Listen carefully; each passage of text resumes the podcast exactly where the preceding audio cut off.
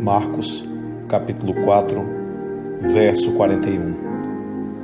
E sentiram grande temor, e diziam uns aos outros: Mas quem é este, que até o vento e o mar lhe obedecem?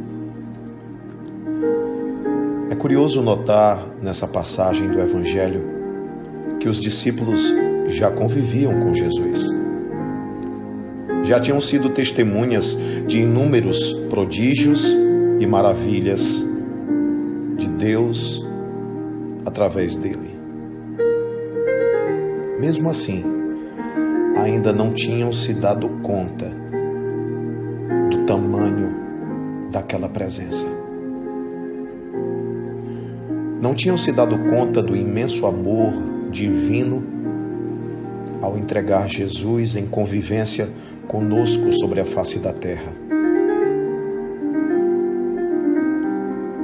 Seres humanos ainda sacudidos pelo medo, seres humanos ainda carregados de temor, seres humanos cuja condição de vitimismo muitas vezes faz com que imaginem que tudo está contra eles.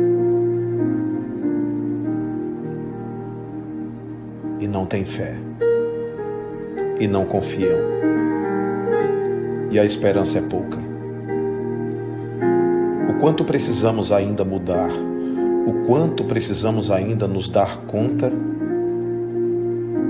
da presença que nunca se ausentou. Porque o Cristo disse: Eu estarei convosco até a consumação dos tempos. Quer dizer, esse mesmo Cristo que tinha autoridade sobre o vento e o mar, ele está presente. Resta saber se você conta com essa presença.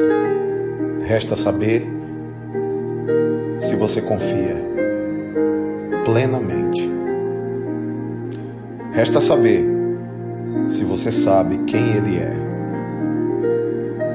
Desse modo, não deixemos que o temor Arranque de nós a firmeza da fé, a coragem de enfrentar os problemas, os desafios, as dificuldades.